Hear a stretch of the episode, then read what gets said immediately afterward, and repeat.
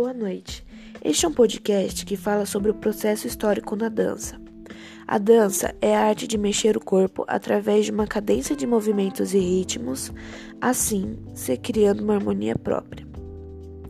A dança pode acontecer independente do que se esteja ouvindo nos seus fones de ouvidos ou caixa de som, e também pode ocorrer com ou sem música alguma. A dança foi retratada pela primeira vez ainda na pré-história, quando os homens batiam os pés ao chão. Aos poucos ela foi se aperfeiçoando, descobrindo que se pode fazer ritmos conjugando os passos com as mãos. O primeiro contato de dança em grupo foi feito pelas pessoas que, por fim de agradecer ou pedir aos deuses sol e chuva, os primeiros vestígios de dança mostram que ela surgiu no Egito há dois mil anos antes de Cristo.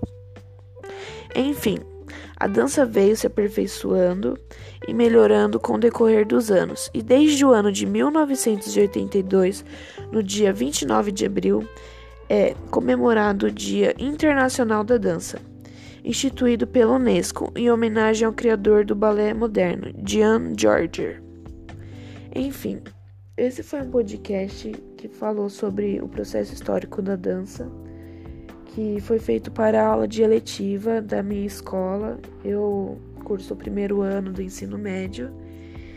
E, bom, espero que tenha gostado. Obrigada.